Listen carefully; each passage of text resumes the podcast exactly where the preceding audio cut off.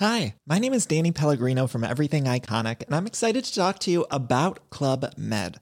Club Med operates beach and mountain resorts and is the best all inclusive getaway for families. They have Club Med Punta Cana, their flagship family resort, and many other options in Mexico, the Caribbean, and around the world. Club Med are the pioneers of the all inclusive concept, which is the best way to vacation. Great for families, groups, or even solo travelers looking for land and water sports, delicious food, and a place to make unforgettable memories. Visit clubmed.us, call 1 800 Club Med, or your travel advisor.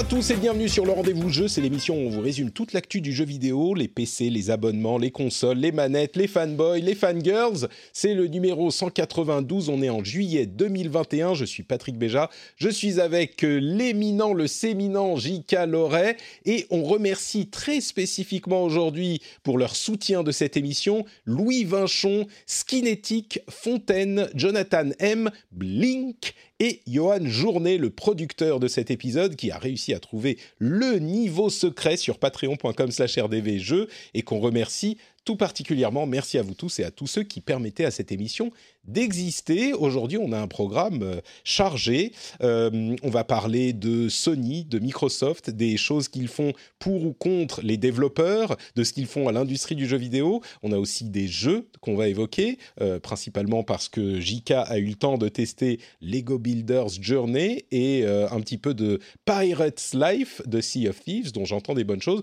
On aura d'autres petites choses à évoquer également. Et je termine en disant qu'en after show, après l'émission, pour les auditeurs qui ont euh, accès au podcast privé, c'est-à-dire ceux qui soutiennent l'émission, on va peut-être avoir une petite discussion entre les fans et les fanboys. Euh, J'ai été sur Twitter et j'en ai eu marre du sujet Video Games, qui est en fait, on peut suivre des sujets, je ne sais pas si vous saviez, sur Twitter. C'est tellement plein de fanboys, de débilos, c'est insupportable et ça m'a fait réfléchir à quelle est la différence entre un fan et un fanboy, quelle est la limite. Il y aura peut-être une conversation intéressante à avoir dans l'after show. Euh, bonjour Jika, est-ce que tu es un fan ou un fanboy, toi? Oh non, juste euh, fanboy, non. Je, je, crois, je crois que c'est non, non, fan, oui peut-être, mais euh, Même peut-être, t'es même pas sûr de fan. Très bien. Ça va, t'es en forme? dépend, Tu survis à, à la dark solisation de la parentalité avec un, un deuxième euh, rejeton Bah, à gérer? Ouais. on va dire que ouais, oui, oui, on survit, on survit pas, pas trop mal. Écoute, euh, ça se passe, euh, ça se passe plutôt, ça se passe de mieux en mieux à vrai dire. Enfin, ça fait qu'un mois, donc euh, tu vois. je- ce soir, je vais peut-être pouvoir sortir à le cinéma, tu vois, ce genre de, genre de truc. Waouh assez- assez fou. Et mais non, non, bah, surtout là, j'ai j'ai un mois, j'ai un mois, et demi- j'ai un mois, j'ai un mois et demi de vacances qui m'attend d'ici d'ici deux semaines là, donc j'ai bien Mmh, hâte. Sympa. Sympa, sympa. Les vacances Ouais. avec les deux enfants, euh, je te trouve bien, courageux. Bien courageux. Euh, Euh, oui, bah, il faut. Euh, bah écoute, merci en tout cas de revenir, euh, de revenir dans l'émission après euh, la, la naissance Ah bah ça m'a manqué. C'est Ouais. toi qui nous a manqué, Jika. Grand, grand plaisir de te retrouver. Et puis, on a un programme sympathique. On va commencer avec une histoire un peu... euh, Oula, je fais bouger la, webcam en faisant bouger le bureau, pardon. Euh, euh, je- J'espère que la chatroom ne m'en tiendra pas rigueur. Évidemment, on est en live sur Twitch à midi, le jeudi midi, comme tous les jeudis midi. Et on est très heureux de retrouver également la chatroom active et pleine de bons commentaires, comme toujours. Et je suis sûr qu'ils auront des commentaires intéressants pour le premier sujet. Donc, je ne sais pas si tu as vu cette histoire de euh, des problèmes que pose Sony aux pauvres petits développeurs indépendants qui n'ont rien demandé et qui se font taper sur la tête pour leur euh, présence et leur gestion du PlayStation Store et de leurs jeux dans le PlayStation Store. Est-ce que tu as vu euh, cette histoire tourner? Jika, tu t'es muté Non? Je sais pas. Tu as disparu? Eh bien, dites-moi, peut-être que les, les enfants sont, sont arrivés, en fait. Du coup, je vais expliquer euh, de quoi il s'agit. Non, mais vraiment, JK a disparu, donc euh, je sais pas ce qui se passe. JK, problème de micro. Eh ben, c'est bien le RTX Studio, là. Bravo, Allô Nvidia. Oui, Allô tu es de retour. Tu m'entends? Oui, c'est bon. Ok. Bon, C'est RTX Voice. J'ai coupé Nvidia. Et, je vais couper, c'est plus simple. Donc, est-ce que est-ce que tu as, euh, tu as entendu parler de cette histoire? Non, pas du tout. Pas, du tout.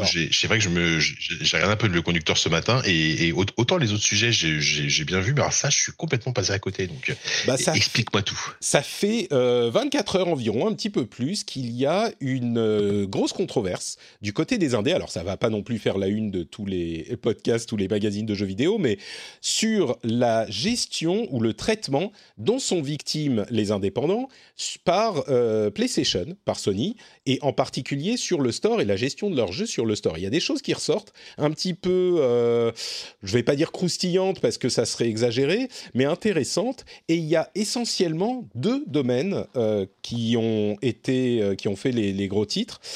Un que je comprends bien, un que je comprends moins bien. Euh, c'est venu du développeur euh. Garner de Neon Doctrine, euh, qui est un développeur indépendant. Je me souviens plus ce qu'ils ont fait, Neon Doctrine. Je vais aller voir Neon Doctrine, que je dise pas de bêtises. Ouais, bah c'est vraiment des petits jeux. Hein, voilà, c'est pour ça que je m'en souvenais pas.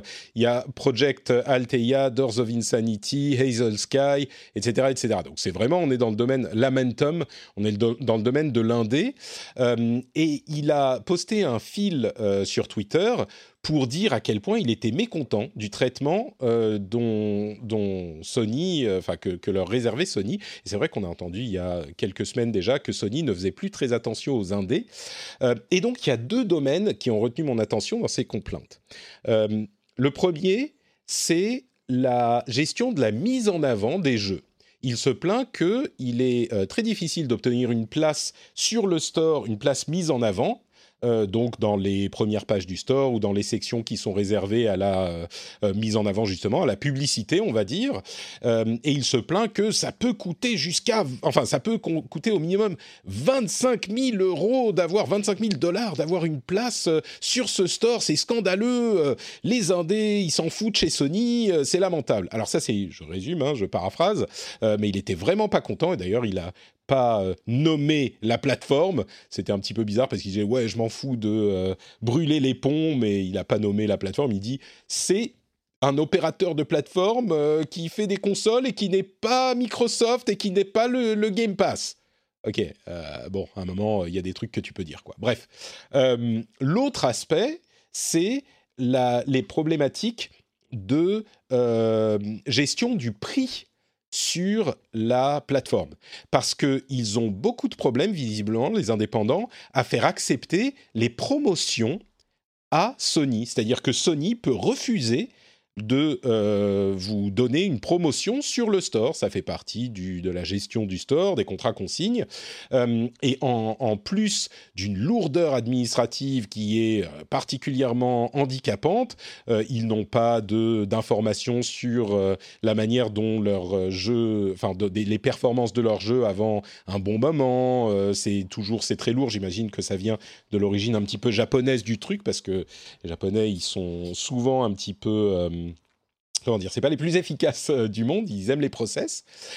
Et en plus de ça, si un développeur veut faire une promotion sur son jeu, il doit soumettre une demande. Déjà, il n'est pas sûr qu'il ait une réponse, mais en plus, la demande peut être refusée. C'est ce que disait euh, Lucas Pope il y a euh, six mois de ça, un petit peu plus, à propos de Obradine, pour lequel il voulait faire une promotion, et il disait Sonia a refusé ma demande de promotion sur PlayStation 4 à l'époque, c'était avant la sortie de la, de la PlayStation 5.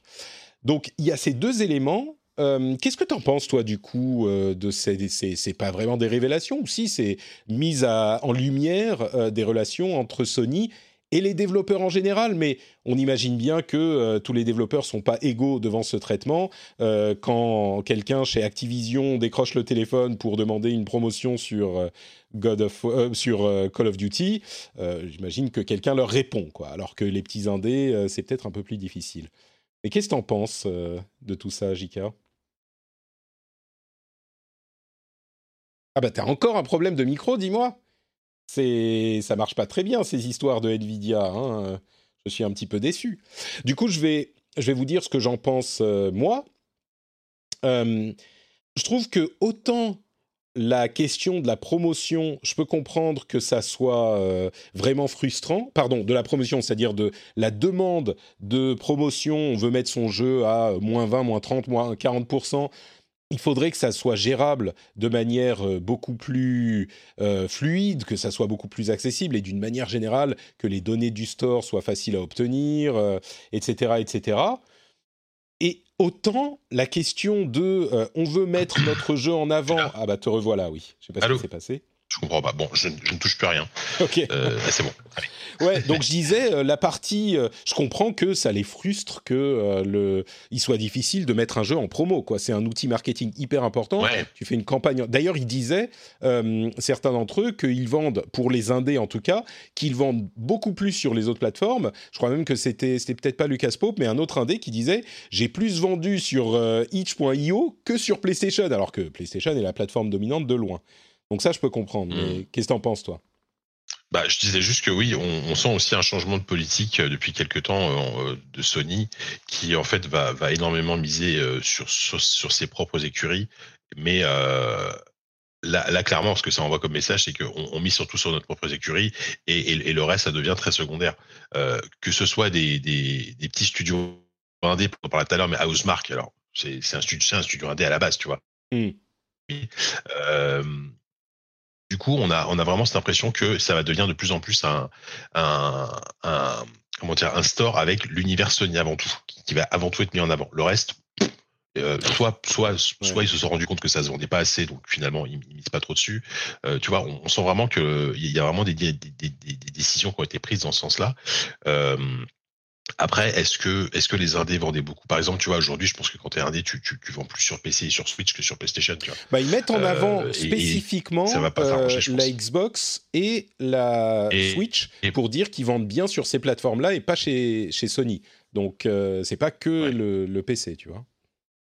Oui, que, enfin oui, le PC, c'est vrai qu'il est très très connoté indé, mais mais mais voilà, donc du coup, c'est c'est pas forcément étonnant par rapport à tout, tout, ce qui a été vu, tout ce qui a été fait récemment, tu vois, le démantèlement des studios, etc., ce genre de trucs. Ça, je, trouve que ça va dans ce sens-là. Euh, c'est assez cohérent finalement avec euh, avec, euh, avec, avec cette nouvelle politique qui est peut-être un peu dommage parce que mine de rien, Sony, quand même, euh, à l'époque de la PS4 et de la PS3, ils, mettaient vachement en avant, euh, notamment à leurs conférences, à l'E3, etc., des, des, des, des, productions indées, des jeux d'Evolver, je me souviens, tu voyais, je sais plus si c'était Hotline Miami, Hotline Miami 2, je crois, qu'on les avait vus pour la première fois euh, ah, à l'E3. programme indé, c'est sûr. Ouais ils avaient un énorme programme indé.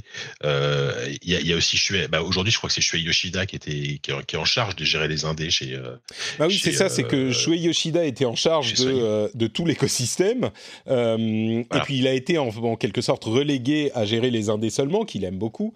Mais oui, c'était. Ah oui, mais bon quand on voit ça, c'est ça en fait. En fait, le, Yoshida, euh, t'as l'impression que c'est une, une, sorte de mise au placard progressive. Mm. Euh, tu vois, on, il, gérait tout ce qui était Worldwide Studio, c'est ça, il me semble avant. Et euh, maintenant, il gère les indés. Alors peut-être que c'est lui qui voulait, mais sauf que derrière, si, si, si et ce serait étonnant que, que, que ces décisions-là viennent de Yoshida, tu vois. Donc euh, ouais, je sais pas. Moi, je crois que c'est un petit peu. Je, je comprends le procès de le le, store est antédéluvien et c'est trop administratif et c'est compliqué d'obtenir une promo. Ça, je pense que c'est assez inacceptable. Quoi. Il faudrait que tu puisses, euh, tu dis, à moins qu'il y ait un problème euh, dont on n'est pas conscient, dont les, que les développeurs abuseraient pour, euh, je sais pas, faire des, des arnaques avec des promos, j'en sais rien. Mais il faudrait au minimum que tu puisses dire, bon, bah, de telle date à telle date, mon jeu est à moins 20, moins 30, moins 40%, et que tu puisses décider toi-même. Bon, après, c'est Sony qui gère et c'est eux qui veulent, c'est leur store, c'est eux qui font comme ils veulent mais je comprends que ça soit frustrant pour les indés. À côté de ça, je trouve que euh, Sony a les indés sur sa plateforme, euh, il les montre dans leurs conférences. Euh, je suis pas. Je, pense qu'ils font, ils se concentrent sur ce qu'ils peuvent faire de mieux. ils ont quand même un énorme mastodonte en face avec Microsoft qui a des moyens monumentaux par rapport à eux. Euh, et puis Nintendo qui, a remonté la pente en partie euh, avec les indés. Et les, jeux indés, euh, de fait, généralement, les gens qui ont une PlayStation et une Switch, ils ont tendance à les prendre sur Switch parce qu'ils tournent bien et ils sont portables en plus. Je comprends qu'ils se disent, OK, c'est pas ce qu'on fait de mieux. nous, on va se concentrer sur les gros jeux. On a des ressources limitées, donc on va faire ça. Je pense que quand même, il serait pas, ça serait pas volé de se dire bon, on va moderniser un petit peu notre infrastructure et notre administration pour les indés. Euh, par contre, ce que je comprends pas du tout, c'est la plainte de waouh, ça coûte 25 000 dollars de mettre en avant un jeu sur le store, mais Qu'est-ce que t'as cru, garçon euh, Tu veux juste qu'ils mettent euh, tous les jeux indés en avant quand ils le demandent? Je, Ça, j'ai pas compris cette, euh, cette demande et cette plainte, quoi. C'est évidemment qu'ils ont un store. Alors, à la limite, ils pourraient ne pas faire payer certaines mises en avant et juste mettre en avant ce qu'ils veulent éditorialement, mais ça serait tout aussi arbitraire pour les petits jeux indés qui n'ont pas fait impression. Donc moi, je trouve que cette demande-là, euh, qui était l'essentiel de la plainte de euh, Ian Garner, il a vraiment insisté sur le fait de mais c'est scandaleux, personne voit nos jeux, personne peut les euh, les découvrir, on n'est jamais mis en avant. En plus, ils nous demandent de faire un trailer spécifique pour leur plateforme. bah oui, oui, je je suis pas. Alors encore une fois, toute la lourdeur administrative, je comprends, mais ça, je suis moins, je suis moins convaincu, on va dire. Mais bon. Bah, bah, bah, c'est toujours le souci aussi euh, de, de, se plier aussi à, l'écosystème d'un gros euh, distributeur. Euh, enfin oui, dans, ce cas-là, c'est un distributeur. c'est le. On peut entendre la même chose du côté d'Apple ou de Google ou de même de Steam, tu vois. Donc il, faut se plier à des règles. des fois, les règles peuvent sembler injustes. Ça, ça, c'est possible. Mais mais c'est vrai qu'il faut il faut faire avec quoi.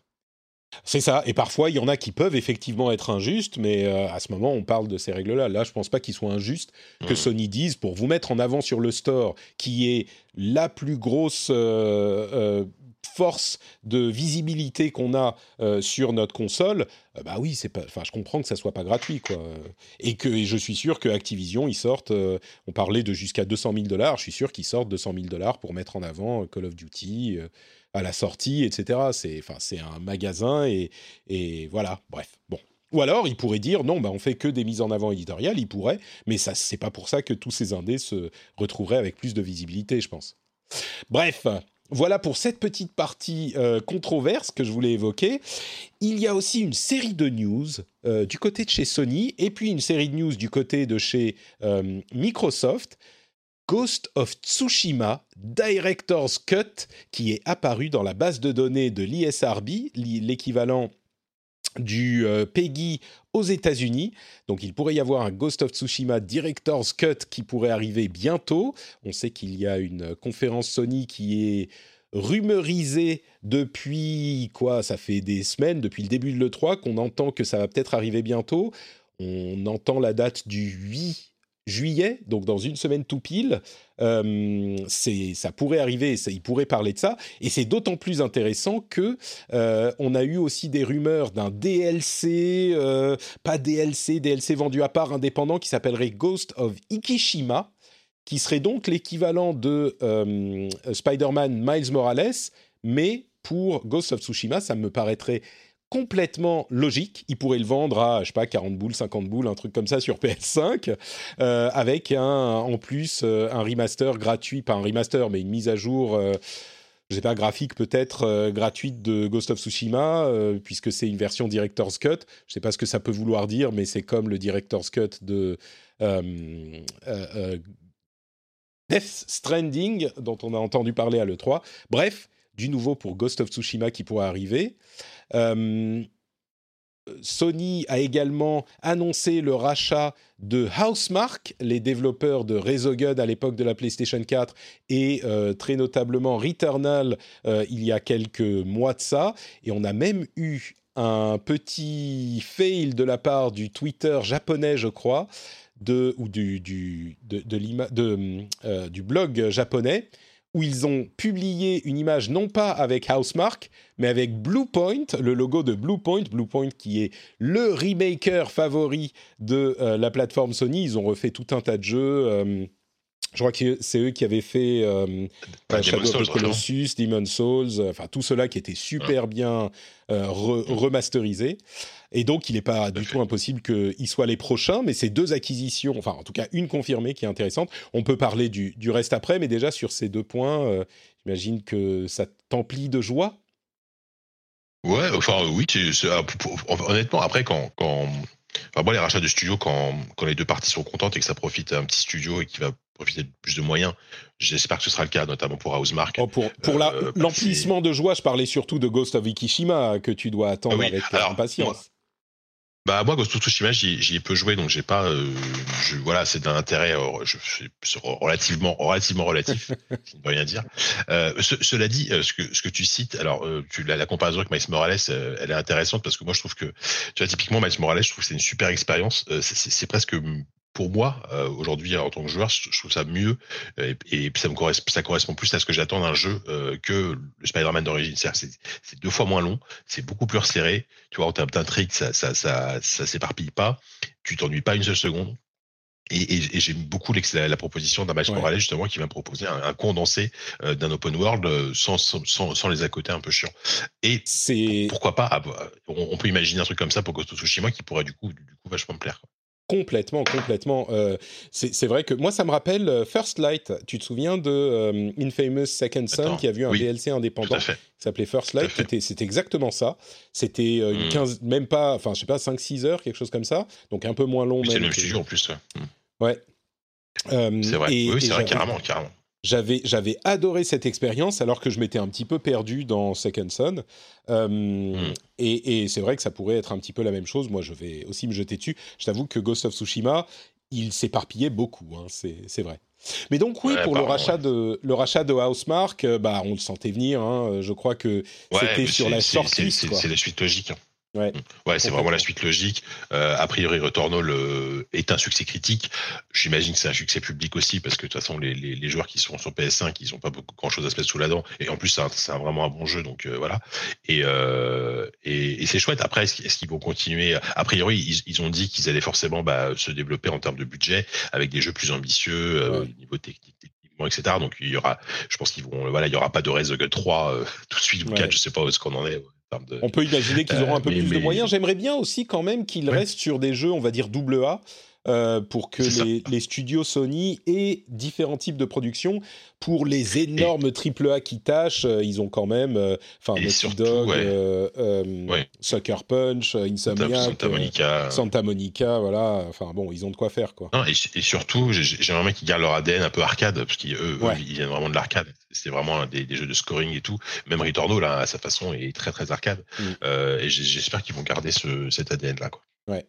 Et on imagine que Bluepoint euh, pourrait être euh, annoncé dans pas trop trop longtemps aussi. Euh, à propos de, de, gros jeux, Insomniac est en train de recruter pour un projet multijoueur, il semble. Ça, ça serait, ça pourrait être. Je serais curieux de voir ce qu'ils peuvent faire Insomniac avec un multijoueur. Sachant que c'est pas du tout un studio qui est, spécialisé en multi. Enfin, D'aucuns se, prennent à rêver d'une version multijoueur de Sunset Overdrive, par exemple. On peut imaginer. Euh, Sachant que. Alors, il y en avait dans le premier. C'était une exclu Xbox, effectivement. Il y en avait un, multi, un mode multijoueur dans le premier, mais peut-être un développement un petit peu plus poussé, ou on ne sait pas, on verra. De toute façon, Sony se concentre sur le, sur le solo, mais ça ne veut pas dire qu'ils ne peuvent pas, comme l'ont dit certains, qu'ils ne peuvent pas tenter des choses aussi sur le multi, évidemment. Et puis, en conclusion, chez, chez Sony, il y a les jeux du PlayStation Plus de euh, ce mois-ci, qui encore une fois contrastent euh, lourdement avec les jeux Xbox Live Gold euh, de ce mois-ci. Enfin, oui, on est en juillet, donc de ce mois-ci. Cette année, pardon, ce mois-ci, sur PlayStation, on peut compter sur Black Ops 4 sur PlayStation 4 et Plague Tale Innocence sur PlayStation 5. Je crois que c'est comme ça que c'est divisé. Euh, il y a aussi un un ou deux autres jeux sur PlayStation 4, mais qui sont peut-être moins importants. Euh, c'est quand même un énorme morceau, Black Ops 4. Moi, je vous avoue que je suis surpris de le voir débarquer. Il fait partie de ces jeux que, pour lesquels j'hésitais à me lancer et enfin l'acheter. Et là, je vais pouvoir le tester. Je suis bien content de me faire euh, quelques heures peut-être de Black Ops 4, de la campagne euh, euh, bien, fo Alors bien non, folle. Parce qu'il y a, parce qu'il n'y a, pas de campagne sur Black Ops 4, justement. Ça avait été reproché à l'époque, c'est un jeu 100% multi. Ah, je me trompe pas, bah, du coup, je m'en fous, c'est celui de l'année dernière. Enfin, de l'année. Oui, ah, c'est pas celui de l'année dernière. C'est, tu confonds avec War qui est sorti l'année dernière. c'est ça. C'est celui ah, encore, c'est encore, encore, oh là là. Mais oui, ah oui non, mais il, du est, coup, il, est, pas, il, est pas, il, est pas, terrible, hein, Black Ops 4. Ok, bon bah je retire ce que j'ai dit. On t'a PlayStation, Eh c'est lamentable. Surtout que euh, A Plague Tale Innocence, il est uniquement sur PlayStation 5, c'est ça? Ou alors il est sur Alors, PlayStation je, 4 Je, je t'avoue que je, je comprends pas parce que à la base c'est un jeu PS4, donc peut-être Ouais. il va peut-être y avoir une mise à jour donc, en next gen, ce serait plutôt bien. Il y a effectivement. Donc je vois pas pourquoi tu pourrais pas y jouer sur PS4. Quoi. Euh, bah, c'est la politique de Sony. Il te l'offre si tu as une PlayStation 5. Voilà. C'est pour les gens, Bon après pour, les chanceux qui ont réussi à en avoir une. Plague Tale, c'est Gotti, hein, bah, c'était mon Gotti euh, l'année dernière, il y a deux ans, je Ouais. sais plus. Euh, En plus, il y a toute une euh, non, non, controverse avec qui va avoir droit à l'update PS5 ou pas. Si tu l'as eu dans le euh, PS Plus, tu vas pas avoir droit à l'update PS5. Comme- si tu l'as acheté, Final tu peux. Fantasy VII Remake, ouais. Exactement. Euh, À voir, ouais. Non, si, attends, si, si, Final Fantasy VII. Ah oui, si tu l'as, c'est ça, exactement, c'est le même, le même système. Si tu l'as eu gratuitement, t'as pas droit à l'update. Euh, si tu l'as pas eu gratuitement, si tu l'as acheté, évidemment, t'as droit à l'update. Donc voilà, bien fait pour vous. Euh, mais il n'empêche, ça contraste quand même un petit peu, même avec le fait que c'est Black Ops 4 et pas Cold War. Ça contraste un peu avec euh, les jeux Xbox Live Gold et ça nous permet de, pa- de passer à la section euh, Microsoft. Euh, les jeux Xbox Live Gold, il y a comme toujours quatre jeux, deux PlayStation, Xbox 360 et deux Xbox One. Planète Alpha, ouais. Rock of Ages 3, Je connais pas. Make and Break. Mhm. Conquer Live and Reloaded et Midway Arcade Origins. Voilà les quatre jeux du Xbox Ouais. Live Gold. Je crois qu'en fait, euh, si tu réarranges les lettres des noms de tous ces jeux, euh, ça te fait une phrase qui est euh, Eh les gars, vous voudriez pas vous abonner au Game Pass plutôt? Je crois que c'est ça en fait le message secret, tu vois. Oui, non, clairement. Enfin, on, on se demande pourquoi. D'ailleurs, enfin, on se demande pourquoi ils continuent à, à faire cette offre-là, parce que légalement enfin- il faut, euh, tu vois, c'est ils sont obligés, ça Ouais, fait mais mo- à un moment donné, moche, je pense qu'ils vont, ils vont, ils vont, surtout, ils vont arrêter l'offre Xbox Live. Il y aura une offre unique qui sera le Game Pass avec tout dedans, et puis, euh, et puis basta, et puis ciao, quoi. Enfin, Bah non, pas, parce que je- le Game je- Pass, le, le Xbox Live, il coûte 60 euros par an et le Game Pass, il est au minimum à 120. Donc, ils peuvent pas vraiment s'en débarrasser. C'est un boulet qu'ils ont au pied. Et euh, maintenant, il y a déjà tous les jeux free-to-play qui n'ont plus besoin du Game Pass. Enfin, ils sont, pardon, du, du Xbox Live. Ils sont en train hein. d'en réduire la valeur de manière sensible. Et à mon avis, on verra plus jamais un jeu acclamé dans le Xbox Live Gold. Ce qui, bon, euh, n'est pas finalement si grave que ça. Euh, moi, je trouve que c'est tout à fait compréhensible parce que le Game Pass est tellement incroyable. Euh, ils ont d'ailleurs fait une série d'annonces sur le Game Pass et je vais conclure euh, cette petite partie en, par- en parlant de Dark Alliance, Dungeons and Dragons Dark Alliance, auquel j'ai rejoué un petit peu, mais ils ont annoncé avec le lancement de euh, Windows 11 que le Xbox Game Pass est inclus, construit dans Windows 11. Il y a plein de euh, bénéfices pour le jeu vidéo dans Windows 11, comme le Auto HDR, qui HDRifie les jeux qui n'étaient pas prévus pour, euh, le Direct Storage, vous savez, le Direct Storage, c'est le fait de pouvoir accéder, envoyer les euh, éléments du jeu, les éléments graphiques du jeu directement dans la RAM de la carte mémoire sans passer par euh, la RAM basique et en bypassant les processus qui ralentissent tout. C'est un petit peu ce qui fait que la Xbox et la PlayStation sont aussi rapides qu'elles le sont pour ces aspects-là.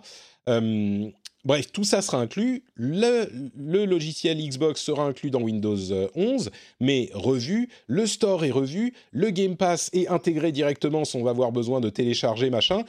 Il le pousse à fond y compris dans Windows 11. En plus de ça, euh, le streaming euh, du Game Pass est euh, désormais sur des Xbox série X. C'était sur des Xbox One avant, il est sorti de bêta, donc tous les abonnés Xbox euh, Game Pass Ultimate ont accès au streaming dans les 22 pays euh, qui, sont inclus dedans. Euh, on a accès au streaming sur PC, sur mobile, même sur iOS en passant par le site web.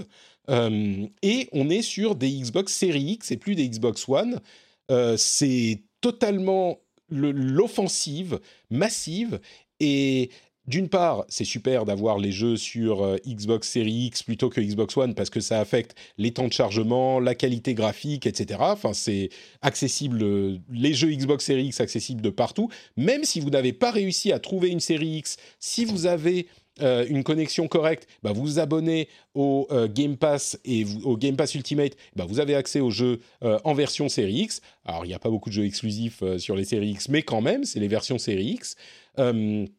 et puis en plus de ça, il y a quand même un aspect qui est important, c'est que la plateforme de Microsoft en gaming, c'est vraiment plus la Xbox, c'est le Game Pass et il est disponible partout. Alors Windows 11 n'est pas encore arrivé, il va arriver en, fin d'année et on va dire que d'ici un ou deux ans, il sera suffisamment largement répandu pour que ça soit intéressant, au-delà du fait que le store en lui-même de Windows va être revu pour être plus facile à gérer pour les développeurs de jeux et même les plateformes comme Steam ou euh, Epic Game Store, etc. pourront être sur le store, ça fera des stores dans les stores, mais c'est pas le plus important.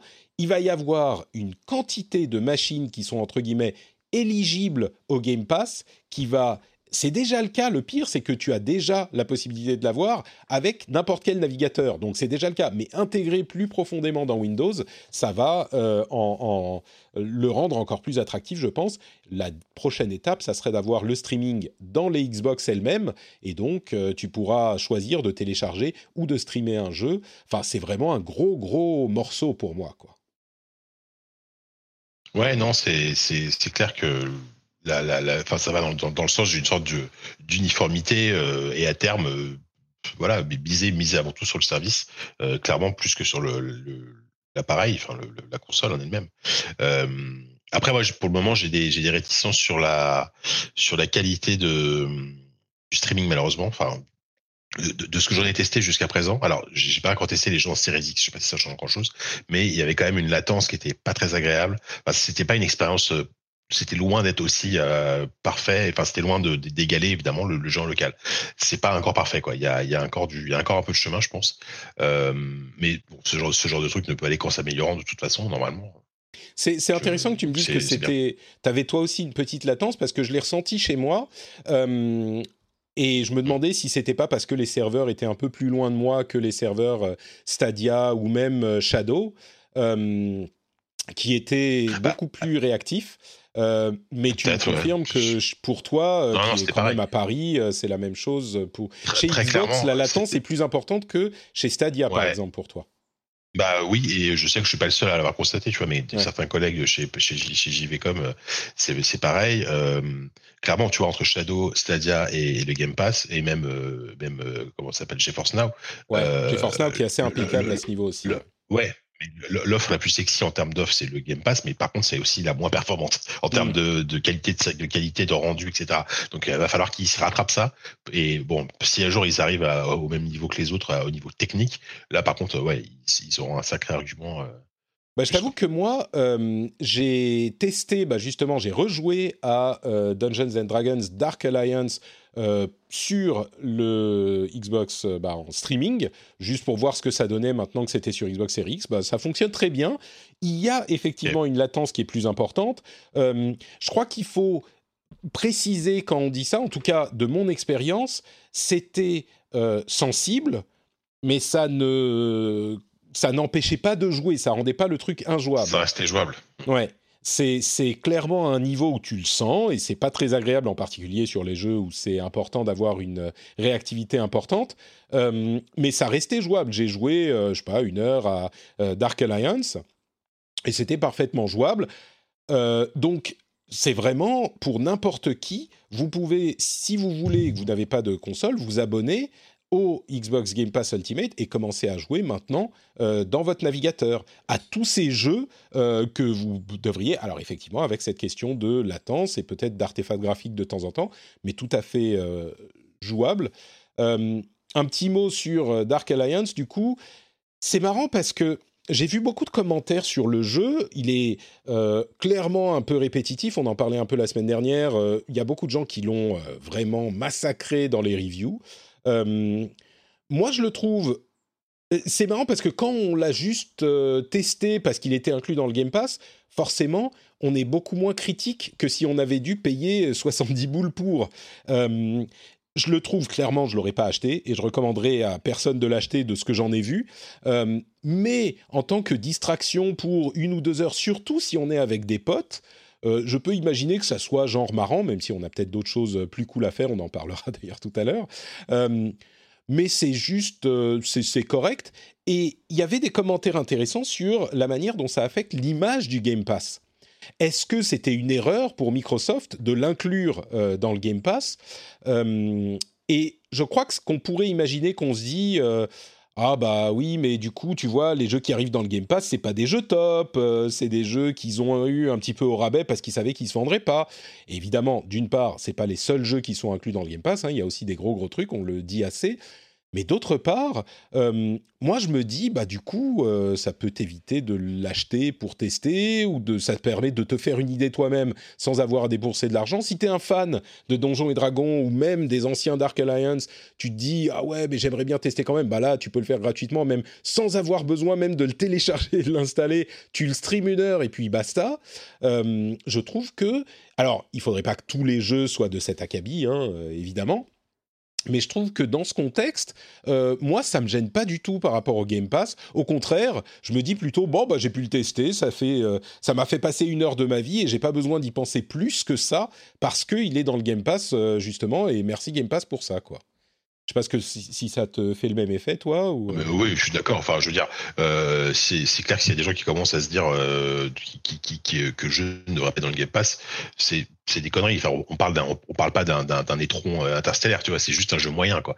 Mm. Euh, et surtout à côté de ça, comme tu dis, c'est un jeu moyen que tu peux tester gratos. Du coup, bah voilà, si ça te plaît, tant mieux. Et puis à côté de ça, je veux dire, euh, là, je, là, je suis devant le, la liste du Game Pass. Euh, rien que tous les jeux Bethesda, là, t'as, t'as, je sais pas combien de, de, de, de chefs-d'œuvre. T'as Plague Tale, t'as, enfin, voilà.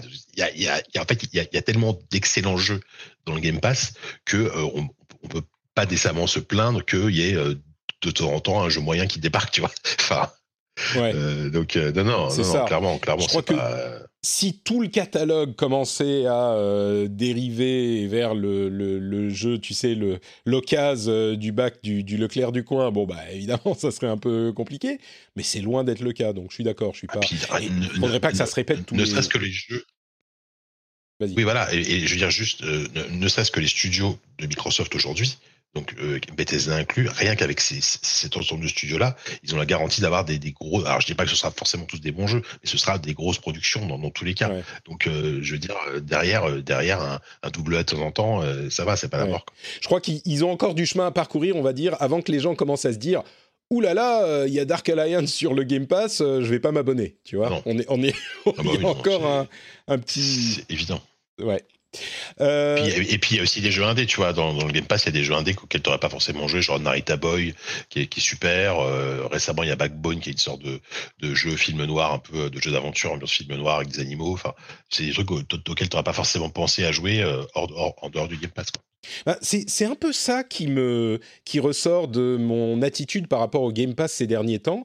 Euh, quand j'en parlais dans l'émission, souvent je me disais ah bah c'est cool parce que ça me donne l'occasion de jouer à des jeux que j'appelais les jeux passables. Vous voyez, euh, Game Pass passable, c'était pas des mmh. mauvais jeux, mais c'était des jeux euh, qui sont des petits jeux cool euh, que j'aimerais bien tester, mais pour lesquels j'ai pas vraiment envie de dépenser le prix complet parce que j'ai pas énormément de temps et j'ai pas énormément de, enfin j'ai pas, je suis pas sûr de vouloir y jouer plus que ça. Et donc c'est cool qu'ils soient sur le Game Pass comme ça, je veux les tester. Mais au-delà de ça, maintenant il y a une nouvelle catégorie de jeux qui commencent à rentrer dans le, dans le truc, qui sont aussi peut-être des jeux passables d'une autre manière, mais là pour le coup vraiment passables, c'est des jeux qui sont euh, des trucs que j'aurais jamais achetés, euh, garantis, et que je suis content euh, de tester quand même. Et peut-être même qu'ils sont mauvais, et que c'est des jeux que euh, si j'avais dû les payer, j'aurais été dégoûté, mais ça n'a pas d'importance parce que bah, ils sont inclus dans ce service que j'ai de toute façon et que j'aurai de toute façon même sans ces jeux-là. Donc c'est vraiment du bonus quoi.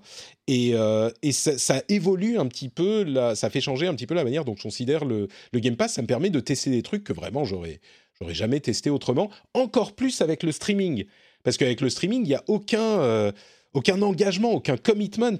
Tu es vraiment devant ton PC, tu lances ton navigateur, tu fais OK, stream ce jeu. Alors ça prend plus longtemps que sur Stadia, ça prend 15 secondes au lieu de 5, OK et puis tu es en jeu, tu as ta manette connectée, tu y joues euh, euh, 10 minutes, 20 minutes, une heure si tu veux, et puis c'est fini, et tu en as retiré un certain plaisir pour 0 euros. Alors je schématise parce que bien sûr on paye le Game Pass, je trouve que c'est une, euh, une belle, euh, une, bonne expérience à avoir. quoi.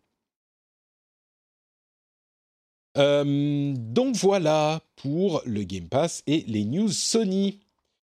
Euh, vous savez Patrick, comment Patrick. Oui, dis-moi, dis-moi tout. Excuse-moi, je suis désolé, je dois, je dois, je dois m'absenter deux minutes. Il faut que je descende récupérer un truc. Je peux. C'est- Il y a un, j'ai un gars en bas. le, c'est le, le bon moment pour faire ça, parce que euh, je vais poser une question aux auditeurs. Est-ce que vous savez pourquoi le rendez-vous jeu existe? Le rendez-vous jeu existe. Pourquoi? Parce que j'aime bien parler de jeux vidéo et que j'aime bien réunir des gens compétents et sympathiques pour parler de ces sujets. Eh bien, pour faire ça, quand c'est son métier, il faut quand même avoir un petit peu de sous en compensation. Vous voyez, on aime bien être payé pour son travail, même si c'est passionnant. Et comment suis-je rémunéré pour euh, ce travail du rendez-vous jeu Eh bien, c'est grâce à votre soutien sur patreon.com slash rdvjeux. J'en parlais un petit peu dans le rendez-vous tech euh, il y a deux jours. Euh, il y a beaucoup de podcasts en ce moment, il y a de plus en plus de podcasts et des podcasts euh, de gens euh, qui sont très sérieux, qui sont financés par euh, leur boîte de jeux vidéo, de leur leur comment dire leur organe de presse pour faire des podcasts en plus de leur euh, euh, de leurs autres tâches. Il y a des podcasts qui sont gérés par des grosses boîtes, etc. Et moi et d'autres, on est vraiment dans une attitude qui est très très différente. On est dans une attitude qui est euh, euh, même dans une situation qui est vraiment de bah on est entre potes. Alors on est on, parle de ces sujets, j'espère avec une certaine compétence, mais on est juste des gens comme ça euh, qui font ce métier euh, avec euh, beaucoup d'amour et avec beaucoup de passion, mais on n'a personne derrière pour nous payer nos pattes. C'est les gens qui nous payent, et ben c'est vous, souvent dans ce type de- d'entreprise vraiment indépendante. Et c'est grâce à vous que on peut vous proposer les émissions comme ça, alors gratuitement dans la plupart des cas. Et donc j'apprécie énormément, énormément votre soutien.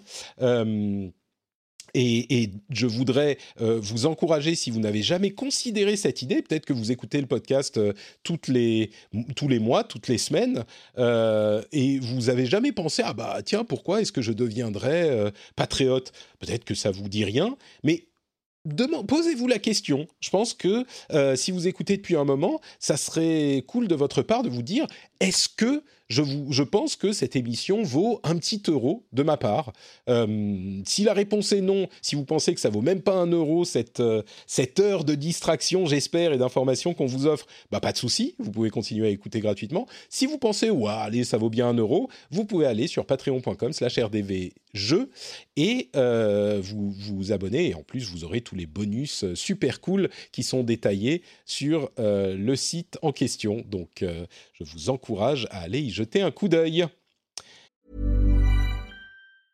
Hi, I'm Dory Shafrir, And I'm Kate Spencer. and we are the hosts of Forever 35. And today we're talking about Club Med, the best all inclusive getaway for families. Today, Club Med has nearly 70 resorts worldwide, from beachside resorts in the Caribbean and Mexico to magical locations in the Maldives and Morocco to ski resorts in the mountains from Canada to the Alps. Between their all inclusive family programming, wellness offerings, land and water sports, and their French heritage inspired food and drink offerings, Club Med is the best way to elevate your family getaway, no matter which location you're at. To learn more, visit clubmed.us. Hey everyone, I've been on the go recently Phoenix, Kansas City, Chicago. If you're like me and have a home but aren't always at home, you have an Airbnb. Hosting your home or a spare room is a very practical side hustle. If you live in a big game town, you can Airbnb your place for fans to stay in. Your home might be worth more than you think. Find out how much at airbnb.com/slash host. Euh, alors, on va continuer, on va attendre que, que JK revienne. Décidément, c'est un épisode plein de euh, péripéties. On, Docteur Valhall dans la chatroom nous dit sérieux, oui, mais indépendant, non. En quoi penses-tu que je ne suis pas indépendant, mon ami? Docteur Valhall, qui est un patriote, donc je, lui pose la question. Et oui, je veux que vous m'envoyiez des pattes, c'est ça, exactement. Euh, donc, on euh, va parler de différents jeux que euh, JK a testés. Et on- donc, on va l'attendre pour euh, continuer la discussion. Et donc, on va faire une petite pause d'une minute. Et on est de retour. Euh, entre temps, il y a, je vais en profiter pour vous dire que l'astuce pour le Game Pass euh, marche toujours. On en parlait dans la chat room. Euh, il y a des gens qui disent, bah, je vais m'abonner au Game Pass même si j'ai pas de Xbox. N'oubliez pas, vous pouvez vous abonner pour 3 ans, c'est le maximum 3 ans, par Xbox au Xbox Live, qui est comme je le disais tout à l'heure à seulement 60 euros par an. Et quand vous convertissez en Xbox Game Pass Ultimate, eh ben, vos trois ans de Xbox Live sont convertis en trois ans de euh, Game Pass Ultimate.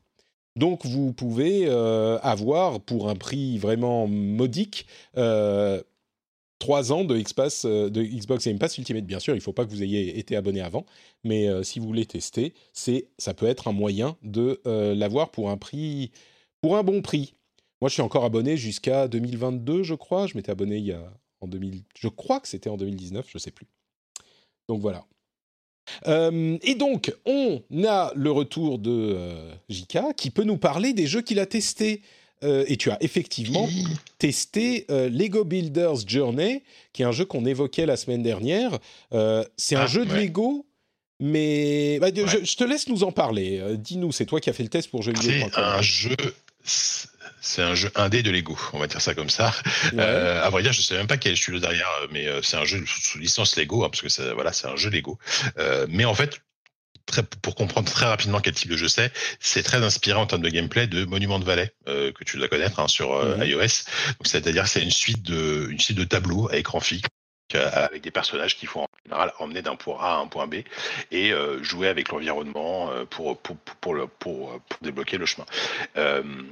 Là, ce qui est très sympa, c'est évidemment comme c'est un jeu Lego, c'est tout est tout est intégralement fait en pièces de Lego et euh, certaines pièces, toutes, sont interactives, donc tu peux les prendre, tu peux construire des ponts, tu peux les enlever, etc., etc.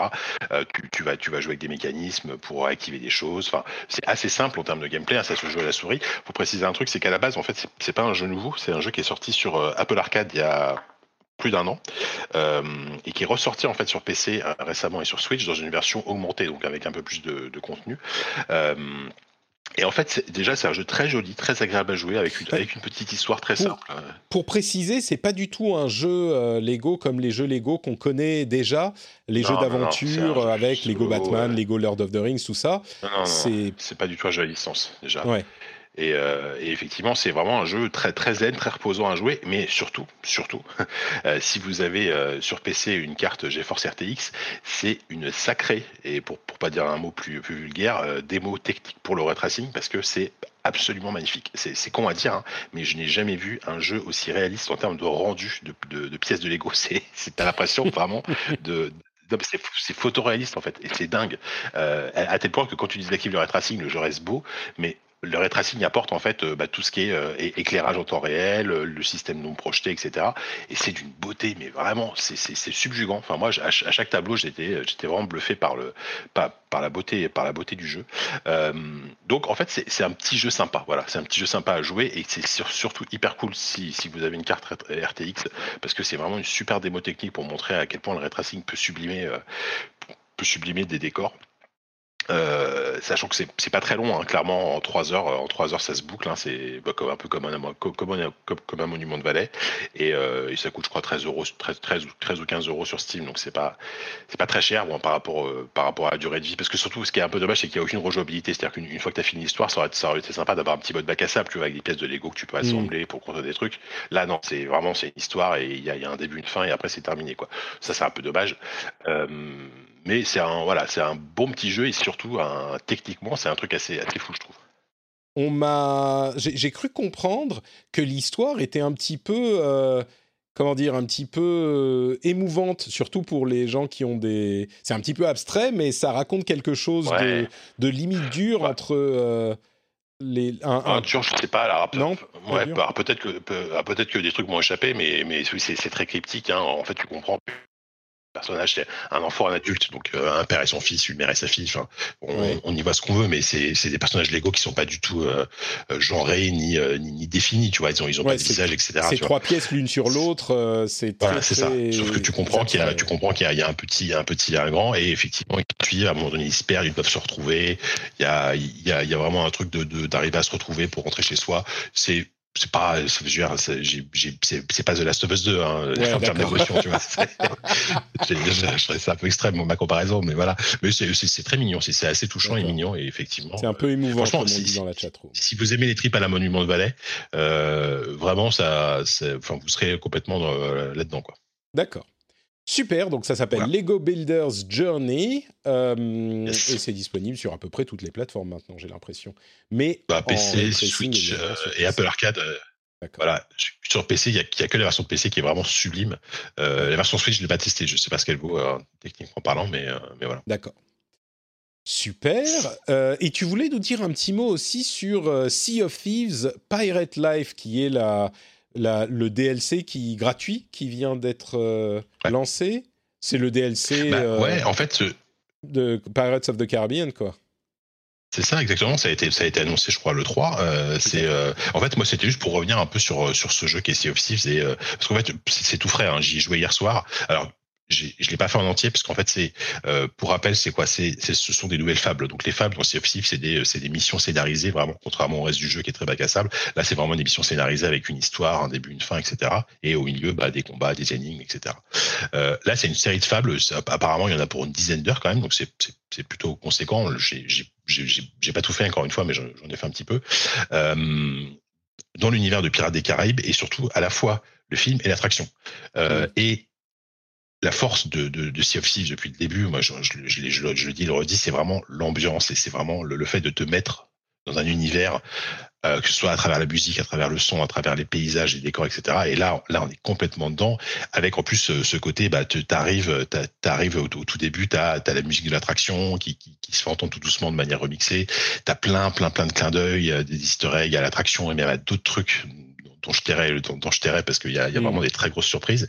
Et, et ils ont, ils ont, ils ont, ils ont l'exploit d'avoir récupéré donc Jack Sparrow et, euh, et David Jones qui sont les deux, les deux protagonistes qu'on connaît de Pirates des Caraïbes. Donc il y a, il y a vraiment des cutscenes, enfin des dialogues, c'est entièrement doublé. Euh, c'est très malin en termes de, comme d'habitude en termes de progression. Il y a, il y a, il y a beaucoup de la, la la première partie notamment fait, fait la part belle à la plateforme, donc qui, qui marche plutôt bien. Donc il y, a, il y, a, pas mal de plateformes, des trucs où il faut il faut sauter, il faut faut s'aider avec les, avec les copains. Euh, avec des mécanismes, etc. C'est, ça, ça, reste jouable en solo et je pense que c'est même limite un des, un des, trucs les plus intéressants à faire en solo sur CF6 parce que c'est, c'est, on sent que ça a été pensé aussi pour jouer en solo. Mm. Euh, en coop, c'est plus sympa parce que tu as des souvenirs, mais CF 6 de tout seul, en général, c'est chiant. Euh, là, là, en solo, ça reste, ça reste cool. Euh, et vraiment, moi, je suis, euh, je suis impressionné par en fait la, la capacité à à avoir, à avoir réussi déjà à, à, négocier. Et en même temps c'est c'est d'une logique euh, implacable hein. Euh, faire un DLC Pirates des Caraïbes c'est totalement logique. Ils ont réussi à mais, gros ils ont réussi à choper les droits avec Disney c'est cool. Et, et surtout ils font ça gratuitement. C'est-à-dire que euh, dans n'importe quel autre jeu, ça, ça, aurait clairement pu être un DLC à, à, 10 ou 15 euros, tu vois, étant donné le contenu qu'il y a. Non, bah non, c'est un jeu qui est, enfin, c'est, ils fournissent ça gratuitement et c'est vraiment, euh, vraiment très chouette, je trouve. Et euh, ça, ça me fait dire à nouveau que voilà, si on, on parlait tout à l'heure du Game Pass, s'il y a bien un, un, jeu qui met, enfin, un, argument pour s'abonner au Game Pass, c'est que, que, tu peux tester Sea of Thieves. Euh, tu peux tester Sea of Thieves parce que c'est une expérience à la, en, multijoueur qui est, qui est vraiment formidable. C'est vraiment le truc. T'as, t'as en fait, moi, quand je joue à Sea of Thieves et, en particulier à celui-là, c'est que j'ai vraiment l'impression d'être revenu à, un, tu, sais les gamins euh, dans, dans, dans la cour de récré qui, euh, mmh. qui s'inventent des histoires de pirates alors qu'ils sont sur un toboggan, tu vois, et que et que et avec les copains et, euh, ils, ils, se, ils se font des bagarres avec des avec des pneus alors, et des, des balles de tennis. On aurait dit que moi j'étais un bah, pirate et ouais ouais. Très fort. Sea of Thieves, c'est ça, quoi. C'est exactement ça, mais avec une, une, une réalisation absolument sublime, quoi. C'est et c'est vraiment, tu t'évoquais le Game Pass, mais c'est pile ce genre. Moi, je me suis dit, ah bon, Sea of Thieves, j'ai envie de le tester, mais j'ai même pas hyper envie de l'installer, tu vois, c'est à ce point-là. Bah, mmh. je vais le lancer sur, euh, sur Game Pass, euh, sur le site en streaming, et tu testes un petit peu. Et si jamais tu trouves ça sympa et que tu dis, ah bah, je veux y jouer quand même en version super belle, bah, tu peux l'installer, reprendre la OTT sur ta Xbox ou même sur ton, mmh. sur ton PC, euh, et reprendre la OTT et continuer. Et tu me confirmes que cette, ce DLC, on peut le lancer dès le début du, du jeu. Alors, ouais, peut-être que t'es pas au courant. C'est extrêmement, c'est extrêmement bien fait justement. Euh, en fait, dès, dès, le menu principal, t'as euh, joué donc le mode, le mode classique, et là, t'as directement le, le DLC euh, Pirates des Caraïbes. Tu le lances, tu vas être transporté automatiquement à un endroit de la carte où tu peux lancer en fait euh, le, le, premier chapitre. Peu, peu, importe ton niveau, enfin de toute façon il n'y a, a, pas de notion de niveau dans Sea of donc tu, tu, tu, peux le lancer directement. Tu peux faire que ça en fait, tu peux même limite faire que ça, il y a aucun souci. Hmm. D'accord. Bah écoute, euh, c'est hyper accessible. Encore un truc que j'ai envie de que j'ai envie de tester sur le Game Pass. C'est marrant, j'ai l'impression que maintenant toutes les deux semaines, euh, il y a deux ou trois semaines, euh, Loïc euh, nous parlait de Forza Horizon 4, qui d'ailleurs a annoncé qu'ils euh, ils faisaient leur dernière update de contenu là ces, semaines-ci. Mais il nous parlait de Forza Horizon 4, j'ai eu envie de lancer Forza Horizon 4. Là, tu nous parles de Sea of Thieves, j'ai envie de lancer Sea of Thieves. Et ils sont tous disponibles euh, le plus facilement du monde, simplement en lançant le euh, Game Pass sur mon, mon navigateur. Euh, c'est assez fou, quoi. Et à un moment, j'espère que je trouverai le temps de le faire. Donc voilà. Je vais juste dire un mot rapide sur une autre grosse sortie de la semaine qui est Mario Golf Super Rush, euh, qui dans l'ensemble a l'air de pas avoir eu des excellentes reviews. Euh, alors nos amis de Game Cult ont été particulièrement sévères euh, avec lui. Je crois qu'ils lui ont mis un, un, un 5, euh, un 5 sur 10. Euh, mais bon, du coup, c'est, on va dire, pour Game Cult, en ligne avec les, les réactions que j'ai entendues. Il y a des gens qui trouvent ça sympa, mais dans l'ensemble, j'ai l'impression qu'il rate un petit peu le, le, la cible, euh, qu'il rate le, le- Il fait un sub-par, un, un- comment on dit Un- Il est 3 au-dessus du par, un truc du genre. Bref, Je sais plus, ouais, je- la, la blague de Je golf. connais pas, je, je Euh, connais pas le langage go- go- golfier des, des C'est golfistes. ça. Dans, dans l'ensemble, euh, l'analyse de la plupart des gens, c'est que Nintendo a voulu faire un truc très party game euh, et que ça ne fonctionne pas euh, super bien. Et donc toute la partie euh, Battle Golf, euh, Race Golf, je crois, Quick, Golf, Speed Golf, euh, fonctionne pas super bien au final, et que les mécaniques de golf elles-mêmes euh, fonctionnent pas super bien non plus parce que c'est pas un jeu qui est très développé dans ce dans ce sens-là. Et j'ai vu beaucoup de gens qui euh, j'ai vu beaucoup de gens qui disaient, qui regrettaient sans doute des, vieux, des, vieux boomers, qui regrettent le mode RPG de Mario Golf de l'époque, de celui c'était Camelot, c'est ça, qui développait Mario Golf, euh, Mario Golf à l'époque. Euh, et il y avait beaucoup de gens qui disaient, mais vous aviez déjà un mode super, c'était le mode RPG, pourquoi vous le réutilisez pas? Qu'est-ce que vous faites? À essayer de réinventer la roue Et clairement, on a l'impression qu'ils ont voulu euh, faire un truc party, comme bah, Mario Party qui s'est vendu à quoi? 15 millions d'unités, euh, un truc comme ça. Mais, euh, mais bon, il y a des gens qui trouvent ça sympathique, mais clairement, personne ne le trouve euh, super réussi, quoi. Donc, euh, au mieux, c'est ouais, bon, euh, c'est pas le jeu de l'année, mais ça va. Voilà. Quelques news avant de conclure euh, l'épisode. On parlait de jeux multiplayer tout à l'heure chez Sony. Euh, il semblerait que Remedy ait signé avec 505 Games pour faire une version multijoueur de Control, enfin une version multijoueur, une sorte de jeu dans l'univers de Control en multi. Et là, vous vous dites, je te vois venir, Jika, tu dis, ah, mais un jeu euh, compétitif dans l'univers de Control, euh, moi, c'est vraiment pas pour moi. Eh bien, figure-toi que ça sera un jeu à 4 contre l'environnement. Encore un Left 4 Dead. Et là, Jika, tout à coup, Ah ouais. ton intérêt s'éveille. Disons que je, j'ai- je, j'ose un demi-sourcil, allez. Euh, mais euh, ouais, c'est pour- pourquoi pas. Après, après, moi, ce qui me plaît, enfin, moi, ce que j'attends plus, c'est plus une suite à Control, parce que, parce que voilà, Control, c'est un, c'est un jeu que j'ai fait très tardivement. J'ai fait euh, l'année dernière, je crois, même pas, ou cette année d'ailleurs. Et euh, pff, qu'est-ce que c'est bien. Enfin, c'est vraiment Il y a, bah, jeu. tu seras heureux d'apprendre que visiblement ils sont aussi en train de travailler, en plus Ouais. de ce jeu-là en coop contre l'environnement, sur une autre, un autre jeu dans l'univers de contrôle qui serait plus ambitieux, donc sans doute une suite. Donc tout va bien pour Remedy. Euh, mais ce, qui- ce que je note encore plus, c'est cette histoire de euh, jeu à 4 contre l'environnement, mais c'est l'invasion des, des Left 4 Non, mais Dead. c'est clair, il y a, il y a passé, un le- retour. euh, Ouais. à, à l'E3, déjà, on en a eu au moins 4 ou 5. euh, euh, Il y a Rainbow Six, il y a, y a, y a euh, Dead, Left 4 Dead, mais je lui Back 4 Left 4 Blood. Dead beaucoup là. je- Back 4 Back Blood, 4 voilà. Blood, il y a Redfall, il y a, enfin il y en a plein. Oui, plein. voilà. Après, tant mieux. hein, Moi, j'aime bien cette formule-là. Je préfère cette formule-là qu'un truc purement compétitif. Donc, euh, Ouais. Bah oui, après, hein, il va bien y en avoir un qui va euh, réussir à faire son, avec à faire son trou. ouais. quoi.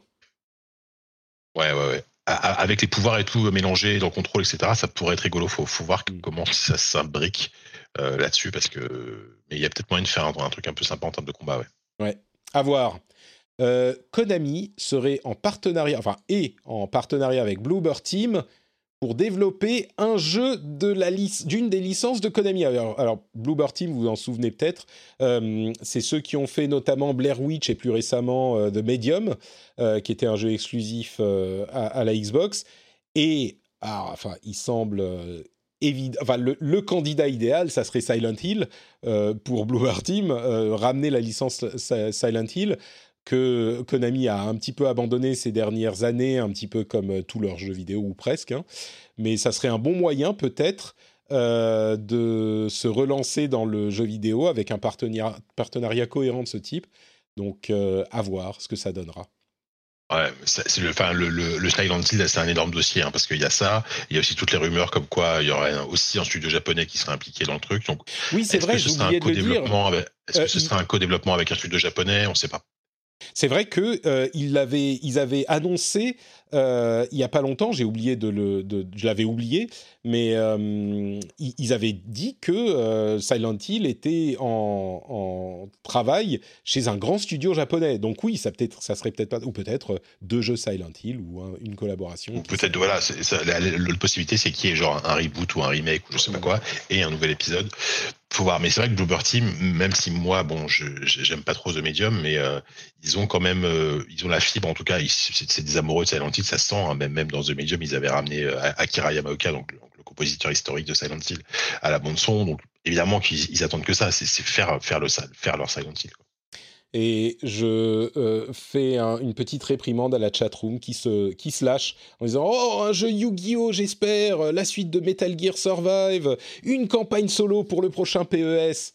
C'est vrai qu'on peut rêver. On peut rêver. Plus parti sur un PES, pas Sur une campagne solo pour PES. En plus, euh, en même temps, au niveau film d'horreur, l'euro pour la France, c'était un petit peu dans ce domaine déjà j'ai l'impression. Hmm. Moi, j'ai pas vu le match, mais. Euh... T'as vu les, les, gens qui se plaignent du fait que Pokémon Go soit en train de revenir à leur mode de jeu pré-pandémie et, et, les gens s'en plaignent parce qu'ils sont habitués à ne pas devoir autant sortir pour faire leur. J'ai trouvé ça marrant, je voulais le mentionner. Mais je suis content. Mais, mais je comprends en même temps. Euh, Nier Reincarnation, alors je je le mentionne un petit peu par obligation parce que je, sais qu'il y a des gens qui aiment Nier. Euh, c'est le jeu euh, Nier Reincarnation, c'est le jeu mobile qui arrivera le 28 juillet en Europe. Donc, euh, si vous cherchez une expérience encore plus nieresque sur votre mobile, vous pourrez y jouer le 28 juillet dans un petit mois. C'est moi, je ne m'y aventurerai pas. Voilà, je le dis. Euh, ah, t'as vu cette euh, triste histoire Est-ce que tu te souviens de Magic Legends? Est-ce que tu te souviens de ce que c'est? Ouais, mais alors vaguement, vaguement. C'est un jeu à la Diablo euh, dans l'univers de Magic qui a été lancé en bêta il y a trois mois et qui avait l'air, euh, j'y ai pas joué, hein, mais dans les, dans les trailers, ça avait l'air d'être un Diablo tout à fait compétent.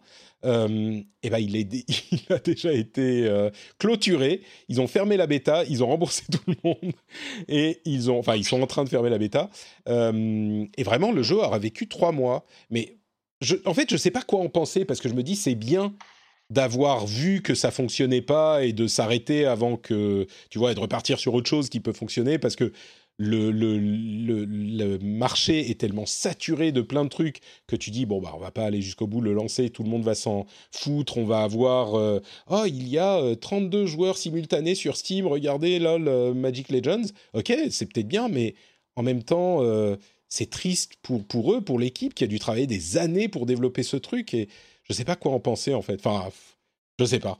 Mais le jeu est déjà est déjà plié quoi après, il y a, y, a, y a, plein de raisons et c'est peut-être euh, c'est peut-être qu'on leur a coupé les fonds parce qu'ils avaient un investisseur. Qu'il y, a, tellement de choses. Enfin, c'est je sais pas. c'est ouais. c'est il y a peut-être d'autres raisons, mais c'est forcément triste pour, pour, les gens qui bossaient dessus, mais euh, mais ouais, je sais pas.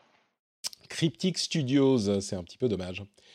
Euh, et puis, euh, de, temps en temps, j'aime bien vous donner des chiffres. Je vous assomme pas avec euh, les histoires financières, mais de temps en temps, j'aime bien donner des chiffres pour donner un petit peu une, euh, une idée de, de, de l'échelle des choses dont on parle dans le jeu vidéo. Persona, qui est une franchise qui existe depuis 25 ans déjà, a vendu 15 millions de jeux pendant ces 25 dernières années. Alors on se doute bien que la majorité, c'est sans doute ces, ces, dernières années-ci et plutôt que dans les, premières années où c'était un jeu un petit peu plus exclusif, euh, un petit peu plus niche, et puis surtout un jeu au Japon. Mais, euh, mais voilà, c'est une franchise comme Persona, sur tous les titres Persona, on inclut euh, les, les, jeux tiers, hein, les, les, jeux de combat, les jeux de musique, etc. Ça fait 15 millions de titres. Donc quand on dit qu'il y a un jeu qui s'est vendu à, je crois que c'était Ghost of Tsushima, s'est vendu à 6 millions, je crois, quelque chose comme ça, vous voyez que c'est quand même euh, c'est des ampleurs euh, significatives quoi. Euh, et puis, en passant rapidement l'info que la Paris Games Week n'aura pas lieu cette année non plus, malheureusement. ils reviendront l'année prochaine, mais ils ont estimé que les conditions n'étaient pas encore réunies en raison de la pandémie pour avoir une Paris Games Week digne de ce nom cette année. J'avoue que euh, la Paris Games Week, contrairement à d'autres salons où on peut avoir des grosses annonces, la Paris Games Week, bon, il y avait Sony qui avait filé un petit coup de main au niveau des annonces de temps en temps, mais c'est tellement tard dans l'année, c'est en octobre généralement, que euh, c'est plus le moment de faire des annonces, donc ça repose énormément sur euh, la présence physique, et donc en faire un événement numérique, ça n'aurait pas vraiment de sens. Donc je comprends que la décision a été prise dans l'incertitude de la situation dans laquelle on sera au début de l'automne, au milieu de l'automne. Donc, euh, donc voilà, pas de Paris de, cette année. 2021, globalement, c'est encore une fois une année blanche à niveau salon. Hein. Euh, mm. Faut, faut, faut, pas se leurrer. Hein. Ce sera, dans le meilleur des cas, euh, le, premier gros salon de l'année, ce sera le CES en physique. Hein. Ce sera le CES 2021 en janvier, en étant optimiste. Mais, mais c'est vrai que pour, les salons de jeux vidéo, ouais, c'est clairement c'est rendez-vous en 2022. Quoi. On est d'accord. Euh, et puis, je ne sais pas si tu as vu cette histoire du mode euh, pour The Witcher qui utilise des voix créées par une intelligence artificielle. Est-ce que tu as entendu parler de cette histoire? Non, pas du tout. Alors, euh, c'est un mode qui te donne une quête, je ne sais pas, même pas si elle est très longue, qui s'appelle A Night to Remember. Et le développeur a créé une intelligence artificielle avec la voix des participants originaux. Et voilà ce que ça donne. Release him now. I'm in a hurry and you're hiding behind a child. Ça c'est une intelligence so artificielle. This time. I'm letting you. La vache, c'est pas mal, c'est pas mal, hein N'est-ce pas? I'll come back for you one day. You realize that, right? Après, c'est un peu monocorde au niveau du ton. Alors, euh, c'est un type, euh, c'est un indépendant euh, qui a développé ça, et c'est marrant parce que ça a donné lieu à un article dans lequel les acteurs, les voice actors, c'est marrant parce que, alors autant sur cette voix en particulier qui a été entraînée sur le l'acteur, le, le voice actor de Geralt dans le jeu Bon, bah, clairement, enfin, c'est Doug Cockle. Clairement, lui, je comprends qu'il soit pas content parce qu'on utilise sa voix et en plus, on menace son boulot. Mais d'une manière générale, euh, les voix de qualité euh, créées par des intelligences artificielles, elles arrivent. Euh, elles arrivent et, et elles vont être utilisées. Et donc, encore une fois, au-delà de l'appropriation de la voix de ce type qui, je pense, a des ramifications légales qui, devront être explorées, donc je pense qu'il y a une problématique clairement dans le mode. Euh, mais les, les, voice actors ont commencé à s'exprimer sur Twitter et ailleurs en disant Oh, mais c'est dégueulasse, l'âme de l'art disparaît, ces machines qui viennent nous prendre notre travail, machin. Et, c'est peut-être parce que je suis passionné de tech aussi, mais euh, alors je comprends la réaction et je comprends qu'il y a un petit peu un choc à un moment, mais plusieurs choses. D'une part, clairement, ça sera, euh, on aura toujours besoin d'acteurs pour euh, les, grosses voix et pour les gens qu'on devra payer. Il y aura des projets dans lesquels on fera ça proprement, même si c'est possible de le faire avec des intelligences artificielles. D'autre part, bah, il y a des gens pour qui ça sera très pratique de pouvoir faire des voix euh, sans avoir à payer des acteurs et à refaire euh, des sessions d'enregistrement à chaque fois qu'ils veulent changer un truc, etc. Et donc, pour des développeurs de AA ou d'indépendants, je pense que ça va leur permettre d'intégrer des voix euh, de manière beaucoup plus simple. Et puis enfin, il y a un truc qui est bah, ça va arriver de toute façon, les gars. Hein. Alors, c'est peut-être facile à dire de mon côté. Moi, je serais, peut-être pas très content quand ça arrivera pour remplacer les podcasteurs, euh, l'intelligence artificielle. Et c'est pour ça qu'il faut que je vous abreuve de mon humour euh, absolument impossible à recopier par un ordinateur. Mais euh, ça va arriver, les gars. Et il faut vous préparer à ça. Dans le domaine du voice acting, en particulier dans le domaine du jeu vidéo, ça va arriver, c'est en train d'arriver, c'est même déjà là, comme on le voit avec ce mode, euh, c'est en train d'arriver. Donc vous pouvez euh, pleurer et taper des pieds, mais ça va pas changer la réalité. Donc le ton des acteurs euh, dans cet article m'a paru un petit peu je sais pas, c'était un petit peu genre, mais enfin les gars, faut vous réveiller quoi. C'est vraiment un truc qui va. C'est comme euh, bon, c'est l'exemple qu'on prend toujours, mais c'est comme les les je sais pas les conducteurs de calèche euh, qui se plaignent de l'arrivée des voitures au début du siècle dernier. Tu vois, à un moment, euh, bah oui, ça va. C'est pas du tout la même chose parce que les acteurs ont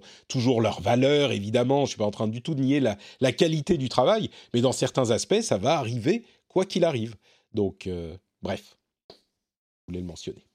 Ouais, après, ça, ça, va dépendre des domaines. Il y aura des domaines où ça va, on va attendre encore très longtemps avant d'avoir euh, euh, la qualité de l'interprétation d'un d'un bon doublage ou ce genre de truc. Mais mais disons qu'entre entre un tu sais tu, sais l'époque des, des, jeux à, tout petit budget euh, souvent c'était des jeux allemands un truc comme ça qui avaient des doublages français absolument dégueulasses. Tu dis bon tant qu'à faire autant le remplacer par une IA de toute façon vu la qualité du travail. Bon, voilà. Non mais c'est ça je pense que dans le cas je mais c'est je, suis moi enfin moi je suis moins Disons que je, suis assez fataliste, je trouve pas ça forcément.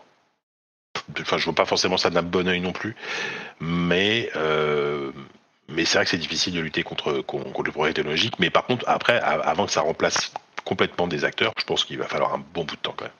Ah bah ça, ça n'arrivera, euh, je pense, euh, oui, on n'y est pas du tout, quoi. Peut-être dans 20 ans, j'en sais rien, mais on n'y est pas du tout avant que ça remplace tous les acteurs, c'est clair. Mais par contre, ça offre des possibilités. Je pense que ça, c'est un aspect qu'on n'évoque pas souvent. Ça offre des possibilités à des petits développeurs d'augmenter la qualité et la valeur de production de leurs jeux. Euh, et c'est le, le, le chemin que prend euh, toute l'industrie et les outils de développement. Aujourd'hui, un petit indé peut développer des jeux d'une qualité invraisemblable grâce à ces outils, notamment dans certains cas grâce à l'intelligence artificielle et au deep learning.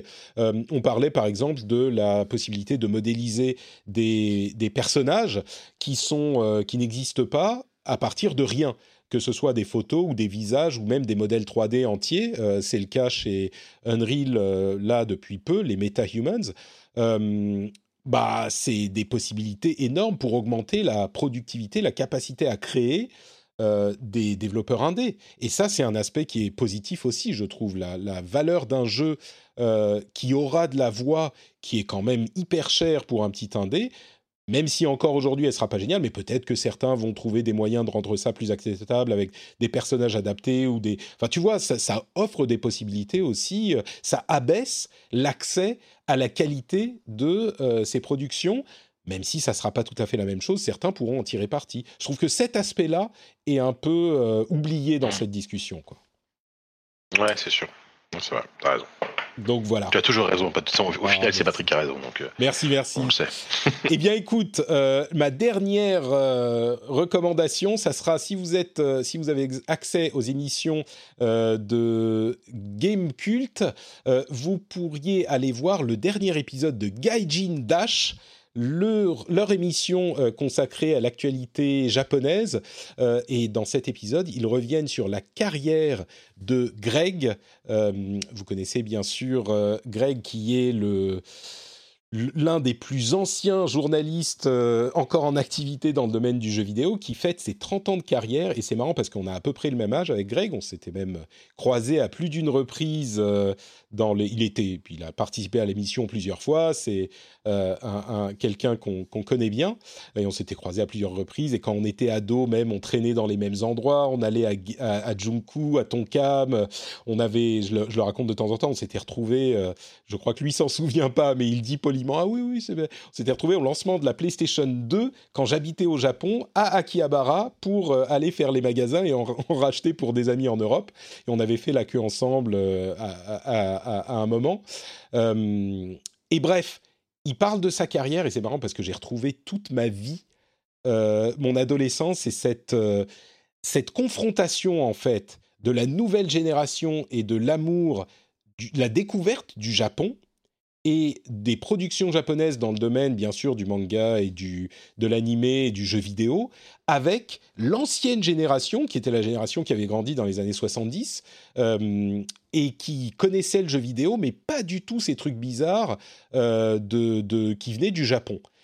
Et ça m'a fait voyager complètement. Euh, j'ai trouvé cette euh, émission qui dure une heure et demie, où c'est en fait juste traverser cette époque-là à travers le regard euh, de Greg et de Daniel et de Pouillot et de Mehdi qui est, là aussi. et, je, dis Pouillot, mais enfin bon, bref c'est quelque chose qui m'a vraiment touché. Et si vous êtes Premium Game Cult, je vous encourage à aller y jeter un coup d'oreille. C'était un super moment pour moi j'ai vraiment passé un, moment délicieux. Donc euh, voilà, je voulais le, lui, le mentionner en, fin d'émission. Puisque c'est la fin de l'épisode et je voudrais remercier, malgré les euh, complications, je voudrais remercier Jika pour sa présence et pour ses, témoignages. Entre, les micros et les et les gens qui pleurent. Ouais, bah c'est c'est le retour. Enfin voilà, c'est un retour euh, euh, chaotique hein, parce que parce que parce que ma vie a, changé récemment. Donc, euh, mais je suis quand même content d'être revenu.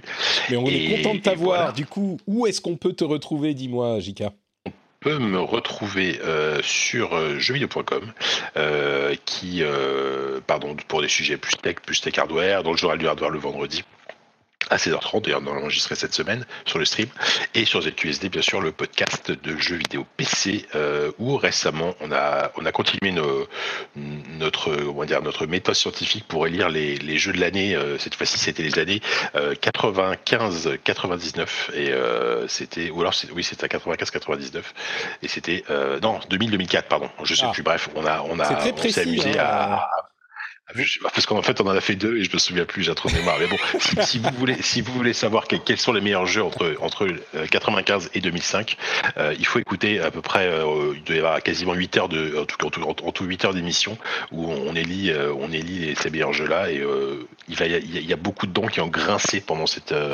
par exemple, Diablo 2, Diablo 2 qui a été éliminé comme un gros sale oh. des, quasiment dès le début. C'est scandaleux. Mais bref, je, je, pense que il y a de quoi boycotter les choses. Il l'a éliminé, mais. Mm. Bah, il y, a de quoi, il y a, y a de quoi boycotter Corentin Lamy, voilà, c'est ce que j'ai hey, je viens de faire une recherche. Je viens de faire une recherche sur JK Loret sur jeuxvideo.com et ça me dit désolé, nous ne trouvons aucun résultat avec vos critères de recherche. Je suis un Parce que je m'appelle JK sur euh, jeuxvideo.com. Juste JK, G-I-K-A non, c'est même plus compliqué que c'est avec deux I et deux, A parce que JK c'était déjà pris comme pseudo. Donc c'est JK avec deux I et deux A. Ouais, D'accord. Ah bon, bah voilà, ah, il y a des choses qui arrivent. Je suis quasiment introuvable. ok, bon, bah voilà. tu, au moins, on pourra savoir euh, comment solder cet été l'iPhone, enfin, comment acheter un iPhone soldé 64 Go puisque son prix a chuté hier. Bon à savoir. Voilà. Et bien sûr, euh, le ZQSD euh, pour aller pester contre les choix de ces villes podcasters dans leurs meilleurs jeux euh, des années qui se sont écoulées. pour ma part, c'est Note Patrick sur Twitter, Facebook et Instagram. Vous pouvez aussi me retrouver sur notepatrick.com où vous trouvez tous les liens vers tout ce que je fais. Vous pouvez notamment voir euh, les liens vers Super Laser Punch, où on parle avec notre ami Johan de toutes les, euh, toutes les séries et les films du Marvel Cinematic Universe. On vient d'enregistrer l'épisode où on parle de Loki épisode 4. Il sera publié euh, sans doute au moment où vous écouterez ce podcast. Donc pour vous abonner, vous allez sur notrepatrick.com et c'est très pratique. Il y a des, petites, des petits boutons où vous appuyez et ça vous prend directement, ça vous emmène dans l'app de podcast que vous utilisez, euh, directement au niveau de, du podcast en question. Donc euh, si vous cliquez par exemple, vous utilisez hasard Podcast Addict sur euh, Android, ou eh ben, vous cliquez sur le petit bouton Podcast Addict dans la section Super Laser Punch, ça vous emmène directement là-bas. Vous n'avez plus qu'à euh, cliquer sur vous abonner. C'est hyper pratique. Vous avez aussi le lien vers bah, euh, le compte Twitch si vous voulez nous suivre tous les jeudis midi et les mardis midi pour le rendez-vous tech. Et le euh, lien vers le Discord si vous voulez parler avec nous de toutes ces belles aventures. Et puis bien sûr, le lien vers le Patreon du rendez-vous jeu Vous pouvez soutenir l'émission et on apprécie énormément votre soutien. C'est tout pour l'épisode classique. On va euh, laisser partir Jika et puis se retrouver avec les patriotes pour parler de fans et de fanboys pour l'after show. Si vous êtes patriote et que vous avez accès euh, à l'épisode étendu, on se retrouve tout de suite. Sinon, je vous donne rendez-vous dans une petite semaine. Ciao à tous et à toutes.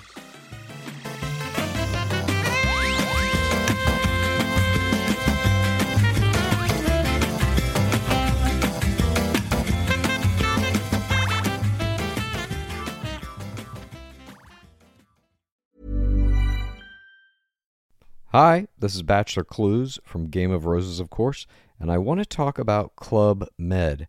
Everybody knows Club Med has been the pioneer of the all inclusive resort since 1950, with almost 70 resorts worldwide, ranging from beachside destinations in the Caribbean and Mexico to exotic locations like the Maldives and Morocco, or even the mountain destinations like Japan and the European Alps. Dine on delicious gourmet cuisine, enjoy more than 20 activities, and make memories with your family. For more information, visit clubmed.us or call 1 800 Club Med or your travel advisor.